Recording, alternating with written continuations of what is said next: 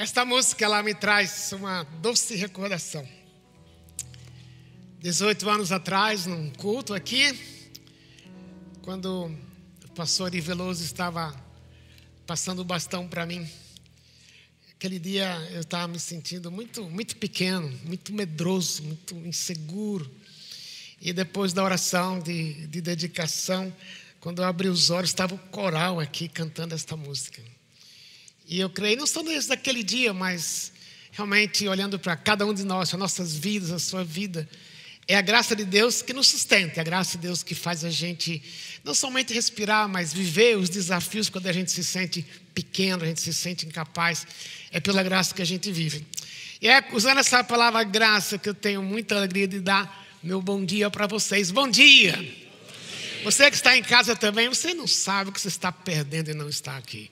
Queria ver você no próximo domingo aqui. Mas embora que já faz tanto tempo que a gente reabriu, né? Mas cada domingo para mim é, é um domingo especial, especialmente quando alguém diz, Lisanes, eu estou aqui depois que, que a pandemia passou em um pouco. É a primeira vez que eu estou aqui. Às vezes eu brinco, dou uma alfinetada, mas por que você demorou tanto? Você perdeu a benção de estar aqui. Mas é alegria de rever cada um de vocês, cada domingo, especialmente um domingo como hoje, em que a gente está celebrando aquilo que Jesus fez. Primeiro domingo do mês, como costumamos fazer isso, comer o pão, partir o pão, beber o cálice, para relembrar o que Jesus fez por nós na cruz de uma forma que a gente nunca mereceu, nem nunca vamos merecer. Por isso, esse domingo é um domingo especial. Eu creio que às vezes você passa também por domingos especiais, por dias especiais. Talvez na sua vida foi o que você viu em cinema. Um dia você estava com o namorado, sua namorada, vendo o pôr do sol no Guarujá, ou no Litoral Norte, ou em Cancún, ou em Cabrobó, não importa onde foi. E o sol estava se pondo, Aí aquela pessoa que você ama se ajoelha perante você, enfia a mão no bolso, pega uma caixinha preta ou vermelha, não importa a cor, e diz: Eu tenho um amor infinito, irrevogável, ilimitado por você. Você quer casar comigo? Aí você deu uma de difícil, né? Demorou um pouquinho para responder, mas no fundo você estava ansiosa, correndo para dizer: Eu quero, eu quero. Às vezes o tempo passa e às vezes você lembra daquele dia. Será que realmente aquele amor era irrevogável, era, era infinito, era indescritível, era irreparável? O amor humano é leve muitas vezes comparado com o amor que Deus tem por nós. Por outro lado, a gente lembra num, num dia como esse o que Jesus fez por nós, a gente descobre que realmente por você o amor de Deus, o amor de Deus por você e por mim, por nós, é um amor ilimitado. É um amor irrevogável, que não tem como ele voltar atrás. Ele mesmo disse que ele nunca voltaria atrás. Por isso, a gente, daqui a pouco, quando vamos partir o pão e beber o cálice, é com esse coração cheio de gratidão que nós queremos celebrar Deus nesta manhã. E o texto que eu tenho para a gente olhar nesta manhã está em Lucas capítulo 22. Se você trouxe a sua Bíblia, você está em casa com o seu computador, mesmo aqui, com o seu iPad. Lucas capítulo 22. Nós não estamos no mês de março, abril, quando em geral a gente celebra a Páscoa. E na realidade, é, Páscoa é uma linguagem que a gente usa também em igreja. Na realidade, a gente não celebra a Páscoa, a gente celebra a ceia do Senhor, a gente celebra a comunhão com o Senhor, mas a tradição está aqui, não está errado. Jesus estava aqui para celebrar a Páscoa. Na realidade, era a última Páscoa dele. Também era a última Páscoa daqueles doze que estavam com ele. O que é que estou dizendo com isso? Porque nesse momento que nós vamos ler e vamos celebrar aqui, mas naquele momento, foi um marco na história, eu diria, de toda a humanidade, não somente dos judeus que estavam ali, mas para nós. Até então, a Páscoa era focada na libertação do povo de Israel, quando eles eram escravos no Egito e foram libertos. Então, naquela noite, passou o cordeiro de passou o anjo do Senhor, em cada casa que ele via a marca de sangue na porta, eles haviam comido um cordeiro na noite anterior, e quando o anjo passava, não matava os primogênitos. E naquela noite foi a noite que eles saíram do Egito, não eram mais escravos. Na realidade, o texto nós vamos ler é um texto num contexto de tensão. Porque, embora o povo de Israel naquela época relembrava a libertação deles, dos seus antepassados, do domínio do Egito. Eles estavam debaixo do domínio do Império Romano. E o que eles queriam não era um, alguém que viesse libertá-los do poder do pecado, da condenação do pecado.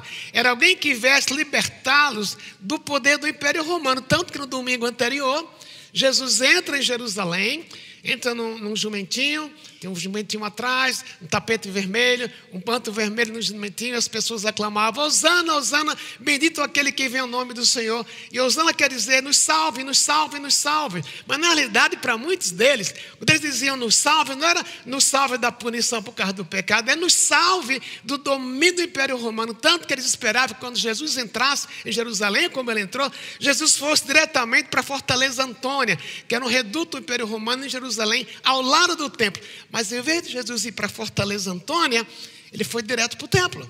Passou a ensinar no templo. Isso gerou para alguns uma frustração. Aquele que a gente esperava que nos libertasse do Império Romano, ele não foi brigar com os soldados, ele foi para o templo.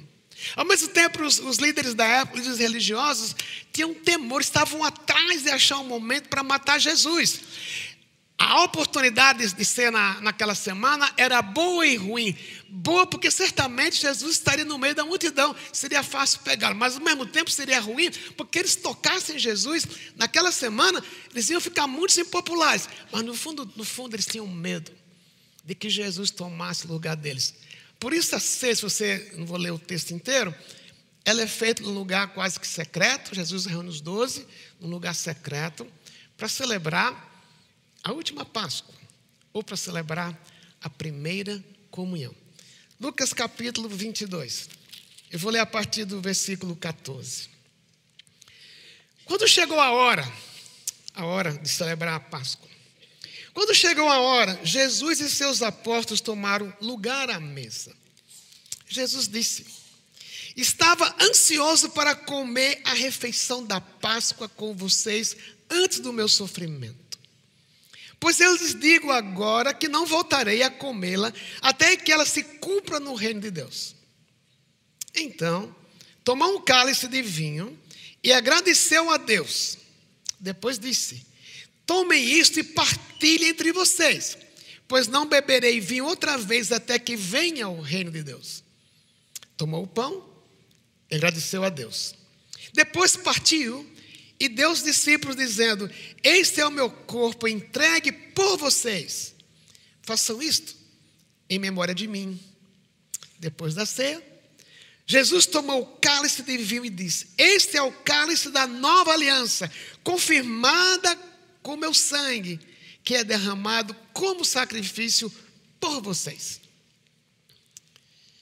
Duas vezes Jesus usa a expressão por vocês.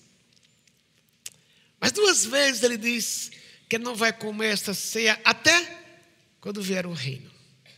Mas eu queria que, não sei se vocês perceberam, que é uma expressão que Jesus usa quando ele diz: Ele estava ansioso para comer a refeição da Páscoa com vocês antes do meu sofrimento.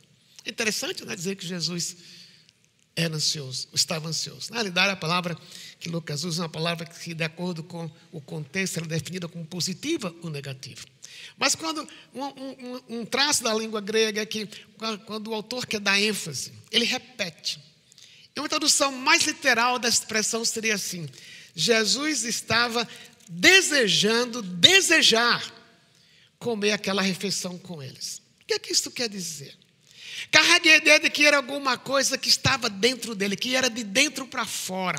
Ele estava desejando, desejar mais e mais ter aquele momento com aqueles homens, com ele andou por três anos. Era uma coisa que, de uma maneira humana de pensar, lembra, Jesus é Deus, Jesus é homem, ao mesmo tempo, não tem como separar, mas Jesus é Deus e homem, mas como homem também, ele tinha vontade.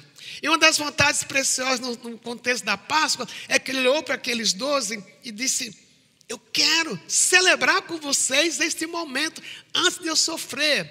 Mas se ele diz, eu quero celebrar esse momento com vocês antes de eu sofrer, naquela mesma noite, por exemplo, ele proferiu o discurso em João 17. Quando ele orou por você, ele orou por aqueles que viriam a crer através da pregação dos apóstolos. Na realidade, meus queridos e minhas queridas, não é à toa, nem é sem fundamento dizer que, assim como naquela noite, Jesus ansiou, desejou, desejar ter aquele momento com aqueles discípulos, o mesmo acontece neste momento conosco. Aqui é pão e aqui é cálice com vinho, ou com suco de uva. Mas na mente de Jesus. Por que, que ele diz, façam isto em memória de mim? É porque para ele, olhar para você, que custou o próprio sangue dele, custou o corpo dele, olhar para você e comer o pão, beber o cálice, relembrando o que ele fez, também trazia muita alegria para ele. Por isso ele disse, por isso ele disse, façam isto. Por quê? Porque era bom para mim, era bom para você, mas também celebraria a alegria que Jesus teve naquele dia. Então, quando você entrou hoje aqui, talvez você nem lembrou muito disso. Mas já pensou que privilégio, fruto da graça, como nós cantamos, poder dizer o que nós vamos fazer aqui, daqui a pouco, é algo que Jesus deseja desejar, que sai de dentro dele celebrar com você aquilo que ele fez por você na cruz aquilo que o sangue dele é capaz de fazer por você, mas acima de tudo, celebrar a pessoa dele. Só que os discípulos não entendiam muito ainda. E ele começou a celebração da Páscoa, que era a última Páscoa, mas a primeira ceia, como nós falamos aqui. A, ceia, a Páscoa começava, a celebração da Páscoa começava com o cálice, o hospedeiro, o chefe da família, pegava um cálice bem maior do que esse e proferia uma oração e diria a razão do encontro. Nós estamos aqui para celebrar a libertação dos nossos antepassados lá no Egito. E tinha uma coisa interessante, é que o cálice era partilhado. Cada um bebia do mesmo cálice. Próxima ceia vai ser assim, não sei quantos vocês virão. Não, estou brincando. Hoje nem daria para fazer por causa exatamente do Covid, né? Mas o que, é que está atrás desse, desse primeiro cálice? É que naquela, lá 1600 anos atrás, quando eles foram libertos do império, do, do império de Faraó, aquilo, a dor, o sofrimento trouxe unidade. Tornaram-se realmente um povo como não eram antes. A mesma forma, quando celebramos aqui a ceia do Senhor, comemos o pão, bebemos do cálice, estamos celebrando essa, esse um só corpo que existe em Jesus. E que eu não sou independente de você, você não é independente de mim, mas como corpo vivemos para agradá-lo e para celebrar a vida deles. Por isso, esse primeiro cálice, todo mundo bebia ao mesmo tempo. Não sei se eles passavam um paninho depois, cada um bebia, né? Mas todo mundo bebia ao mesmo tempo. Aí logo em seguida, vinha, eles comiam o cordeiro. No versículo 19, é um momento após comerem o cordeiro sacrificado. É um detalhe interessante lembrar que, lembra, Jesus entrou no domingo anterior em Jerusalém como rei. O cordeiro pascal era a Páscoa era no 14 dia do mês, do mês de Nição, que seria o mês de março, talvez hoje. E o cordeiro pascal era escolhido no décimo dia. Ele tinha que ser no topo da sua vida de cordeiro jovem Jesus estava no topo da vida dele naquela época, com 33 anos, sem pecado. E na sexta-feira, na quinta-feira, o cordeiro era sacrificado. Então, eles comeram o cordeiro. E depois de comer o cordeiro, versículo 19, tomou o pão e agradeceu a Deus. Depois o partido deu aos seus discípulos, dizendo: Esse é o meu corpo, entregue por vocês. Façam isto em memória de mim. Isso põe aqui um pouco de confusão na cabeça deles. Até então, desde 1600 anos atrás, cada mês, mês Nissan, eles pegavam um cordeiro sem mácula, puro, novo, iam até o templo. O cordeiro era imolado, era sacrificado. Mas tem uma coisa interessante. A palavra passa quer dizer cobrir. Naquele dia, o sacrifício do cordeiro simbolizava que o pecado deles, mas também o pecado da nação, estava coberto. Lembra? Não quer dizer ainda que estava perdoado, Deus perdoaria. Estava trabalhado, estava tratado, mas ainda era um pecado coberto. Não perdoado ainda. E aqui, de repente, aqueles homens acostumados a comer o cordeiro, comer do corpo do cordeiro, Jesus agora pega um pão e diz aqui, ó, isto é meu corpo. O que você acha que passou na cabeça deles? Era um cordeiro e agora o Senhor disse que é o seu corpo. O que era que Jesus estava querendo dizer com isto é o meu corpo? Dado, entregue por vocês. Até então, era o sacrifício de um animal. Agora Jesus era o cordeiro. Lembra quando Jesus veio ser batizado por João Batista? João Batista disse: Esse é o cordeiro de Deus que tira o pecado do mundo. Eles não compreendiam, não estavam compreendendo bem ainda. Mas a verdade é que Jesus estava dizendo: a partir de hoje a história muda.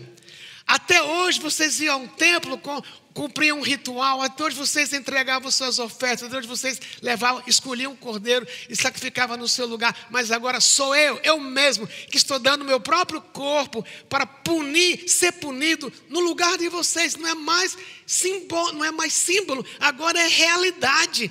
O pecado que vocês cometeram, não somente individual, mas como nação, precisava ser tratado. E a única maneira de reparar o pecado é alguém morrendo em lugar do pecador. E tem que ser alguém puro, sem erro, sem mácula. Eu sou este cordeiro. Outra coisa que eu suponho deve ter passado na cabeça deles é: ok, a gente pegava um cordeiro, levava no templo, estamos comendo um cordeiro que escolhemos agora. Era um cordeiro, era um animal. E agora, o Senhor, que se diz Filho de Deus, o Senhor disse que o Senhor falou para Felipe: quem vê, quem vê, quem visse o Senhor estava vendo Deus. O Senhor é Deus. Como é que Deus, Deus mesmo, vem e diz: Eu sou o próprio sacrifício? Essa é a diferença entre religião e cristianismo. Na religião, o homem, o ser humano, ele procura fazer alguma coisa, se eu posso chamar, para a deidade que ele adora eu vou fazer alguma coisa para a minha deidade, se agradar de mim. Quem sabe se a minha deidade se agrada, se agrada de mim, eu tenho a minha vida colocada em ordem, eu posso ser perdoado. Isto é religião. Até aquele momento, o que o judeu fazia isso era cumprir um ritual, que faziam de coração muitos deles, mas na realidade era uma coisa que eles estavam oferecendo a Deus. Isso é religião. Mas agora, a história muda não é a entidade que recebe, mas é o nosso próprio Deus. Jesus Cristo, membro da Trindade, ele não recebe, ele se dá, ele se entrega. Isso é o cristianismo. Porque na religião eu faço, no cristianismo, Jesus fez. Jesus fez de uma vez por todos. Não precisava mais repetir o sacrifício uma vez por ano, porque ele era o próprio sacrifício que seria feito uma única vez. Deus ofereceu-se por você. Não sei se a gente, quando vem primeiro domingo do mês, vem isso, com isso na cabeça de que eu vou celebrar alguém que deu-se por mim. Eu não vou celebrar alguma coisa que eu fiz e porque eu fiz deu resultado. Não. Eu vou celebrar o que Deus fez por mim. O que é que Deus fez por mim? Deus pegou através de Jesus, Jesus sendo Deus, o próprio corpo dele disse: Estou me entregando, simbolizado neste pão. Esse é o meu corpo que eu entrego por vocês. Ponha isso na primeira pessoa do singular. Deus entregou-se por mim, sabendo que eu sou. Se não fosse esse sacrifício, os pecados nunca seriam perdoados. Porque um ser humano como eu, oferecer alguma coisa se fosse para uma deidade, a minha oferta está misturada porque vem de mãos pecaminosas. Mas quando você pensa e nós pensamos em Jesus, puro, imaculado, Cordeiro de Deus, totalmente sem pecado. Ele se entrega por você, por mim, por nós. Não tem o que você fazer. Na religião você faz, no cristianismo Deus fez por você.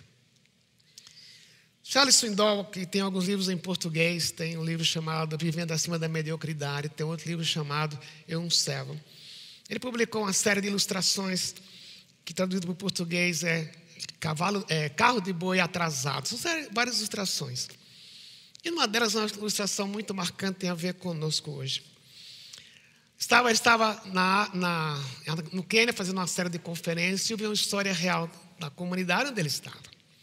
Uma garotinha chamada Mônica, que morava no campo, de, dos seus 9, 10 anos, brincando no campo, ela sem perceber cai num buraco, que seria uma cacimba, que seria um, um poço de água, mas estava vazio, ela cai. E cai. A mãe vê de longe e sai correndo para socorrer a filha. Ia tentar ajudar a filha, a mãe também cai naquele buraco vazio.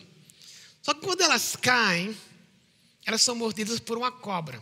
A cobra de nome mamba é a cobra mais venenosa no, no continente africano. A cobra, a cobra mamba morde Nigéria, que é a mãe da Mônica, e morde a Mônica. Primeiro morde a Nigéria, depois morre a Mônica. Alguém que viu as duas caindo, sai correndo, chega no posto, consegue tirar as duas e leva para o hospital. No hospital, as duas foram tratadas, mas Nigéria, a mãe morre. A Mônica não.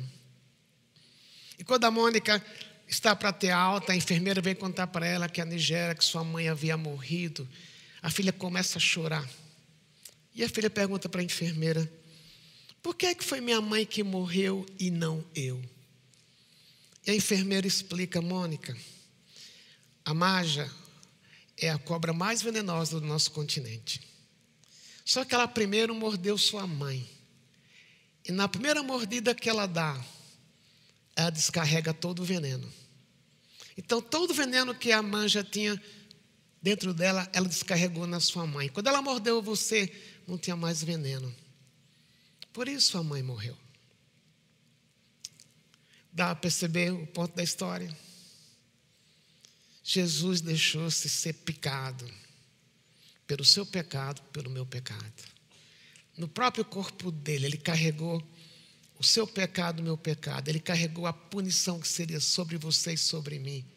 De modo que, mesmo quando o pecado lhe pica, quando você creu em Jesus como seu Salvador, o pecado não tem mais poder, porque o corpo de Jesus, simbolizado neste pão, foi dado, como Lucas diz, por você. Faça isto em memória de mim. Relembre isto com alegria, porque você poderia ter sido picado, ter sido picado de uma forma eterna pelo pecado, mas Jesus levou a primeira picada e seus pecados foram perdoados por você. Quando a gente crê desta forma, os nossos pecados são perdoados. Mas tem algo além. Depois de comerem o, o cordeiro, depois de comerem o pão, a próxima fase era o chamado terceiro cálice. Era o chamado cálice da redenção. Era o cálice em que o hospedeiro, como eu falei, o, o, o chefe da casa, ele explicava que aquele cálice era para relembrar que aquelas crianças, os primogênitos que não foram mortos naquela noite lá no Egito, que foram poupados, e também por causa disso o povo saiu, foi baseado na, na marca que o sangue deixou o sangue do cordeiro imolado, puro, sem mácula, na porta. Ele repetia, faria, fazia uma oração e distribuía o cálice. Então, olha o que ele diz, versículo 20, 20: Depois da ceia, Jesus tomou o cálice de vinho e disse: Este é o cálice da nova aliança, confirmada com meu sangue que é derramado por sacrifício por vocês. A expressão se repete: por vocês, por mim, por você cálice da nova aliança. No Antigo Testamento, bem como fora da cultura hebraica, judia, havia três tipos de aliança. Havia aliança que se chamava aliança entre parceiros iguais, aliança de amigos.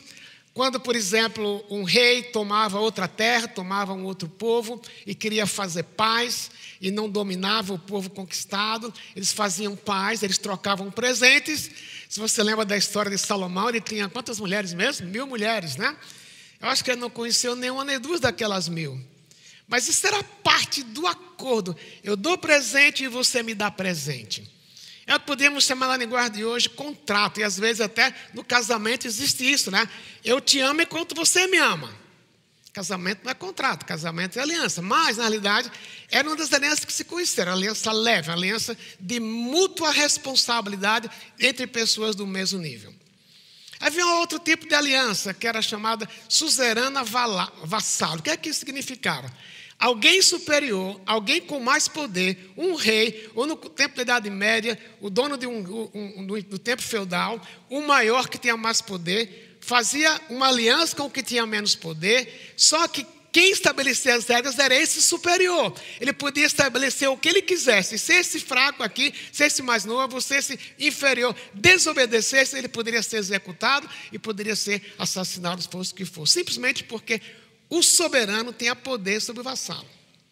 Nem sempre isso era num contexto negativo. Por exemplo, a, aliança, a chamada aliança mosaica, que tem a ver especialmente com as leis cerimoniais, rituais e, e morais do Antigo Testamento, foi mais ou menos assim. Deus falou: eu, vou, eu sou soberano sobre vocês, eu vou abençoar vocês, vou dar uma terra que manda leite e mel. Enquanto vocês forem obedientes, enquanto vocês me honrarem como Deus, vocês vão ficar na terra. Mas quando vocês desobedecerem, vocês vão ser expulsos da terra. Tanto que, que Nabucodonosor invadiu em 586 o império, a Jerusalém e levou os judeus cativos para a Babilônia. O que mandava cumpriu a promessa. Bom, existe uma terceira aliança que era chamada naquela época aliança real. E é o que Jesus chama aqui da nova aliança. Como era essa aliança? Um superior com um inferior. Podia ser um rei com um vassalo. Mas, em geral, alguém de uma situação acima com o que tem a situação abaixo. E esse que estava acima, ele fazia promessas para o que está embaixo. Só com uma diferença em relação às outras. A aliança que ele fazia era uma aliança incondicional.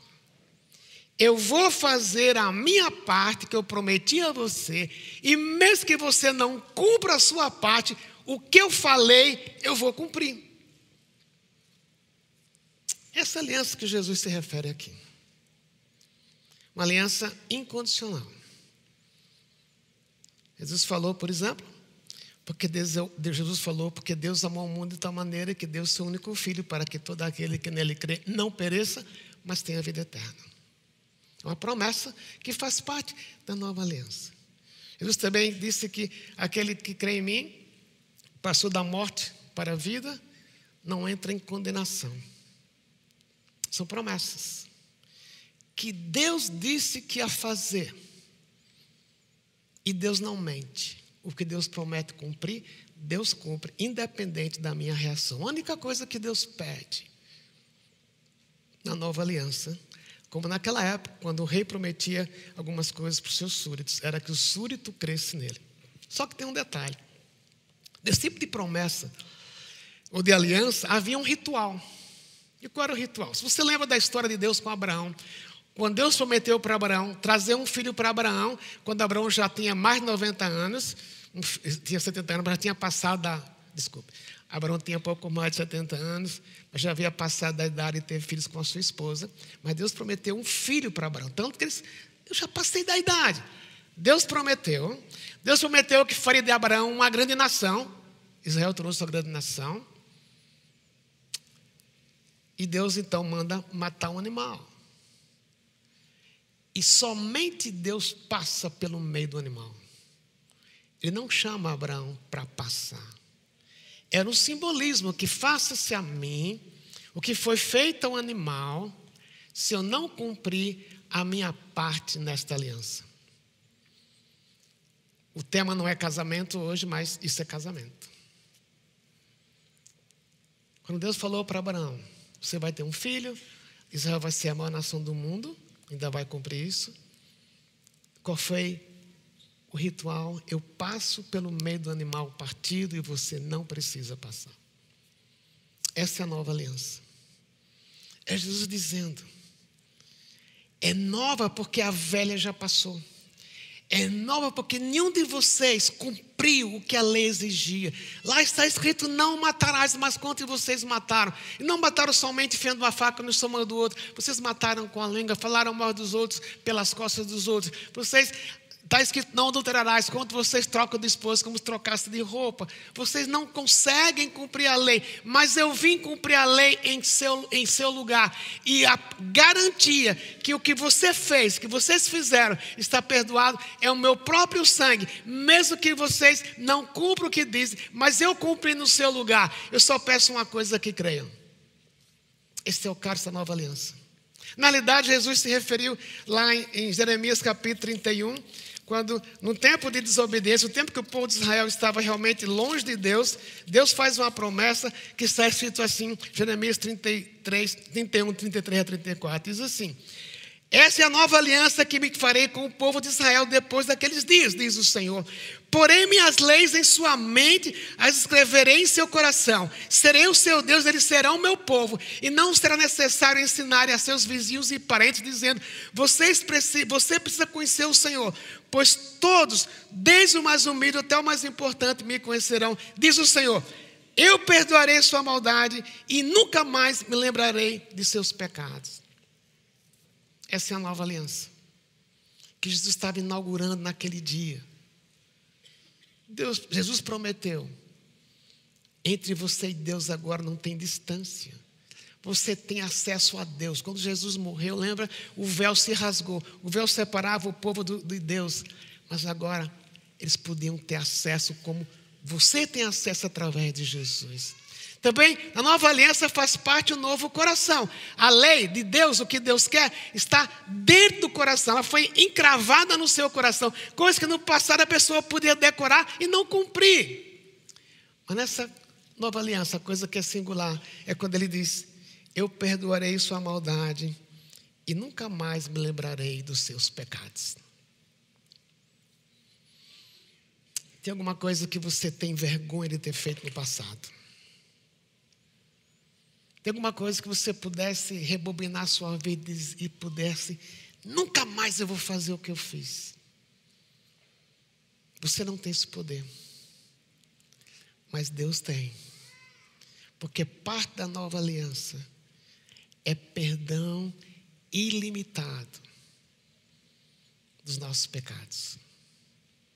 Você pode estar aí perguntando: que tipo de pecado?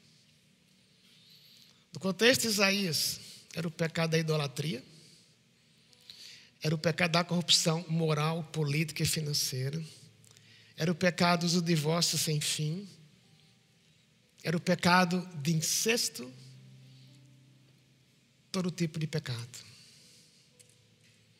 Mas Jesus disse: Este cálice, o que está nele, simboliza que o que Deus disse lá no passado, agora eu vou cumprir por vocês.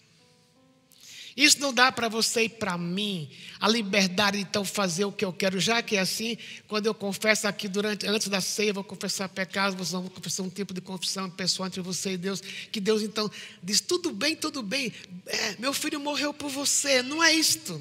Porque na primeira carta aos Coríntios, Paulo exorta a igreja de Corinto, dizendo: olha, entre alguns de vocês, alguns de vocês morreram mais cedo. Por quê? Porque, a despeito de conhecer Jesus, passaram a viver uma vida de desobediência. Que quando eu desobedeço a Deus, sabe o que eu estou dizendo? Aquilo que o Senhor disse não é verdade, não. Porque o Senhor mandou eu ser uma pessoa correta, eu sou incorreto, eu não tenho como ser correto. Mas na nova aliança, quando Deus diz lá através de Jeremias que eu vou colocar um novo coração em você, lembra? O Espírito Santo vai habitar em você quando você conheceu Jesus. Então o Espírito Santo que lhe capacita a fugir do pecado. Jesus disse, Jesus disse a garantia de perdão de pecados é o meu sangue. Por isso ele diz, é uma nova aliança. E meus queridos, ele diz a nova aliança, a velha aliança, que era a lei, na parte cerimonial, na parte civil, desapareceu. A lei moral continua. Algumas pessoas, ah, a lei é, é, é antiquada, é o Antigo Testamento. Não. A lei ritual passou. Não comer carne de porco, proibido. Você pode comer carne de porco quanto você quiser. Ter relações sexuais quando a esposa está menstruada, isso passou, a escolha é sua. Ninguém vai ser punido por causa disso. Não guardar o sábado. Todo dia é santo para o Senhor, não apenas o sábado. A lei cerimonial passou. A lei moral continua. Mas mesmo quando você desobedece a lei moral, os teus pecados jamais lembrarei, porque Jesus disse: Este é o meu sangue, dado em favor de vós. Nós vamos comer o pão agora e tomar o cálice. Mas como é que nós reagimos diante do que nós ouvimos até agora? Uma coisa é você precisa se checar. Eu já creio em Jesus desta forma. Eu já creio que o que Jesus fez na cruz, ele diz que dos teus pecados jamais lembrarei. Ou eu estou tentando ajudar Jesus a esquecer o meu pecado. Como é que eu acho que eu posso ajudar Jesus a esquecer o meu pecado? É quando eu faço alguma coisa pensando em ganhar perdão pelo que eu fiz. Quando na realidade tudo que precisava ser feito já foi feito. Jesus morreu por você, morreu por mim. Isso eu tenho dúvidas quanto a isto. Hoje é o dia de dizer: eu resolvo crer desta forma. Eu entendo que eu não posso fazer nada. Eu entendo que até hoje vivi de uma religião tentando dar para Deus o que Deus não pediu. Mas eu resolvo crer que Jesus morreu por mim e o que ele fez é suficiente. Dos teus pecados jamais me lembrarei. Este é o meu sangue, simboliza o meu sangue derramado em favor de vós. Segunda coisa, tem a ver com você e eu que já conhecemos a Jesus. Tem pecado que eu preciso lidar. Tem comportamento errado que eu preciso lidar. Hoje é o dia de dizer. Hoje é a hora de dizer: Senhor Jesus, eu te conheço. Mas reconheço que eu tenho desobedecido. Que a minha vida não reflete aquilo que o Senhor, para o qual o Senhor me comprou. E eu quero parar hoje com esse comportamento. Eu sei que o teu Espírito vai me capacitar para isso, mas eu estou reconhecendo, admitindo, confessando o meu pecado. Lá em 1 João 1,9 diz: Se confessarmos os nossos pecados, Ele é fiel e justo para nos perdoar os pecados e nos purificar de toda injustiça. Como é que eu reajo? Alguns dias atrás eu tive um perrengue com um dos meus filhos. Estávamos com, andando de carro, fui em algum lugar com ele. Começamos uma boa conversa, tinha acabado de voltar de férias. De repente a conversa começou a esquentar. Eu comecei a cobrar algumas coisas que eu não precisava cobrar. Minha voz aumentou, a voz dele aumentou. Eu perdi a paciência. Aí paramos de conversar. E dentro de mim eu falei: Ele errou. Eu errei, mas ele errou ele tem que primeiro vir pedir perdão para mim. O duro é que eu lembrei que eu ia pregar esse sermão dali há uma semana. E não necessariamente foi porque eu ia pregar, eu tive que dizer, Deus, mesmo que ele não venha a mim, se ajoelhe como eu gostaria, arrastasse os meus, estou brincando, exagerando, mas, mas não é por aí. Os pecados dele também o Senhor jamais lembrará mas os meus pecados eu preciso confessar e dizer: eu errei. Eu poderia ter dito, como eu falei para ele, o que eu disse, de uma forma amável, firme, mas não precisava gritar. É Deus que produz dentro de nós a atitude de eu errei. Eu preciso reconhecer. Me perdoe, Senhor. O sangue dele foi derramado em favor de vocês. Por isso nós vamos cantar essa próxima música. Eu queria que durante a próxima música fosse a sua preparação para comer o pão e beber o cálice, porque nós precisamos nos preparar. Se não conheço Jesus, dizer, eu, eu, eu te quero como meu Salvador. Se eu já conheço, estou guardando rancor. Estou sendo uma pessoa estúpida, seca, fria, que só pensa em mim mesmo. É o momento de confessar e dizer, Deus muda a minha vida. Tome o seu tempo para confissão para depois, com alegria e gratidão, comemos o pão e bebemos o cálice. Preste atenção à letra e pode cantar junto.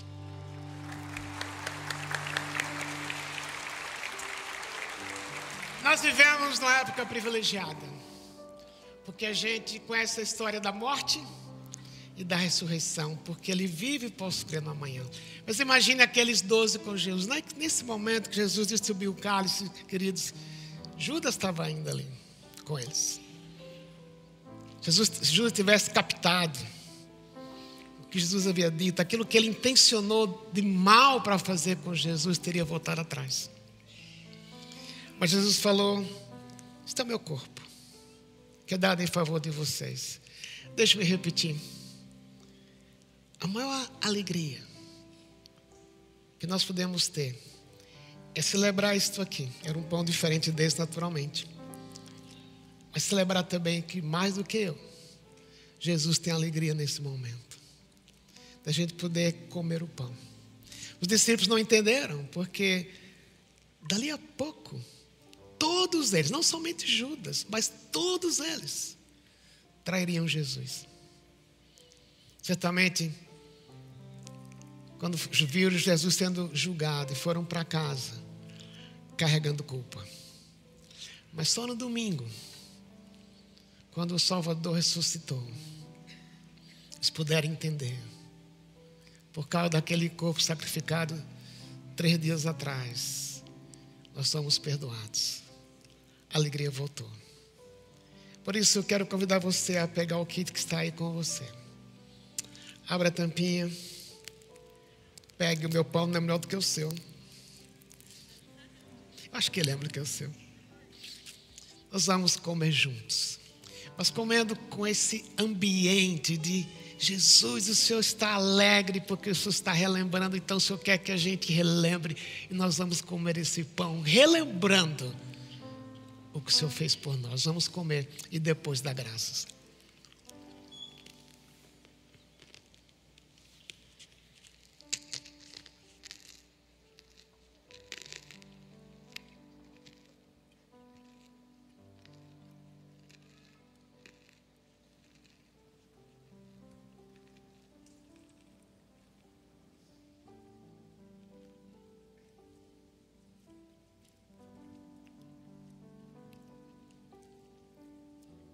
Jesus disse agora com as nossas próprias palavras, com aquilo que está no seu coração, com aquilo que você ouviu, com a lembrança de que Jesus quer também comer com você esse pão. Dê graças, porque foi por causa do corpo dele, dado em favor de você, em favor de mim, em favor de nós. Os nossos pecados são perdoados. Dê graças com suas próprias palavras.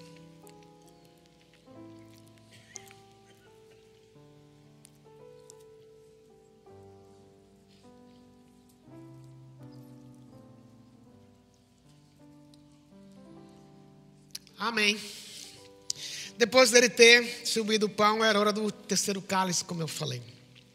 Voltando aos chamados doze. Eles foram para casa com culpa depois da sexta-feira, depois da sexta-feira à noite, eu disse. E agora? E agora tem remédio para gente? E agora? Não tem mais que e agora não tem mais que levar nada para o templo. Ele falou que o, o, sacrifício era ele. Então não tem que próximo ano levar um cordeiro para o templo. Como é que é agora? Mas quando Jesus ressuscitou, de todos os onze, talvez estavam vivos, talvez Judas foi o pior. Judas não, Pedro foi o pior. Era o que tinha, era bocudo, como se diz, falou que ia até a morte com Jesus, na hora H, três vezes negou Jesus. Mas a primeira pessoa que Jesus manda avisar, através de Maria Madalena, foi Pedro. Diga a Pedro que eu ressuscitei. Se eu fosse Pedro, eu ia sair correndo. Ele ressuscitou e agora vai se vingar de mim. Eu não cumpri o que eu prometi, mas lembra? Na nova aliança não depende de eu cumprir a minha parte. A nova aliança depende de Jesus cumprir a parte dele. Jesus disse que fez a aliança. fez uma aliança com você, que o sangue dele seria suficiente para perdoar os nossos pecados e apagar. Não era mais coberto. Nós, os pecados daqueles homens, daqueles onze. Judas não teve chance porque suicidou-se. Mas os pecados dos outros onze não somente estavam cobertos, mas agora apagados. Se Pedro falasse com Jesus, Jesus, me perdoe, eu traí o Senhor. Jesus ia falar, traiu? Nem estou lembrando disso. Isso pode ser simples, meus queridos, mas é tão sério que precisou Jesus morrer e derramar o sangue dele para perdoar os nossos pecados. Para você é graça. A graça custou para Jesus. Por isso, ao pegar esse cálice, você olhar para a sua vida, não de uma forma barata, mas teve um aborto que você causou? Tem a pornografia que você usa? Tem a pedofilia que também você já praticou? Tem um divórcio injusto que você fez? Tem uma língua suja? Tem uma língua que fala mal dos outros? Que mata? É muito sério isso. Mas muito mais sério.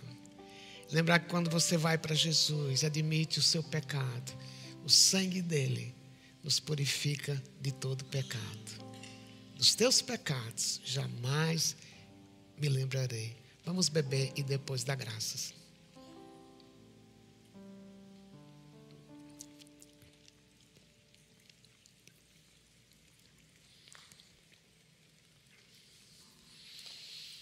Talvez agora ver as suas mentes, a sua mente, alguns erros do passado, pelos quais você ainda carrega culpa. Mas não precisa, porque o sangue de Jesus apagou. Não lhe dá liberdade de viver uma vida dissoluta, mas lhe dá a liberdade de dizer: porque eu amo o meu Salvador, eu vou viver como Ele quer. Não por obrigação, mas porque eu amo, porque o sangue dele me purifica de todo o pecado. Por isso, graças a Deus agora, Jesus com as suas próprias palavras agradecendo pela culpa que foi tirada e pelo pecado que foi apagado. Faça isso com suas próprias palavras.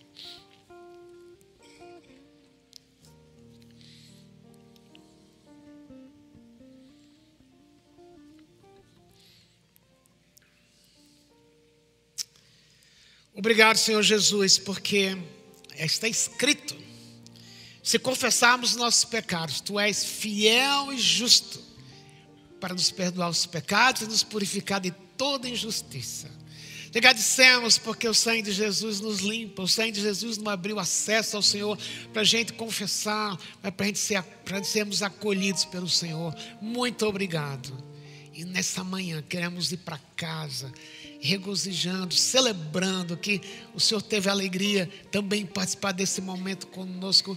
O Senhor é o centro da nossa vida. Te agradecemos pelo corpo e pelo sangue. Oramos em nome de Jesus. Amém. Lembra que Jesus falou que ele queria, estava desejando desejar comer com eles aquela Páscoa, porque somente no futuro também no reino de Deus foi estabelecido que ele vai comer de novo. Isso, nos, isso Jesus fez para dizer que ele volta. E quando ele voltar, não sei como vai ser bilhões de pessoas comendo na mesma mesa, não sei se vai ser assim, mas o fato é quando ele voltar, nós vamos celebrar isso, não mais comendo o pão que a gente comeu, mas olho a olho com Jesus, celebrando o que ele fez por nós. Por isso queremos ficar de pé mais uma vez e cantarmos até que ele venha celebrando o futuro que Jesus tem para nós.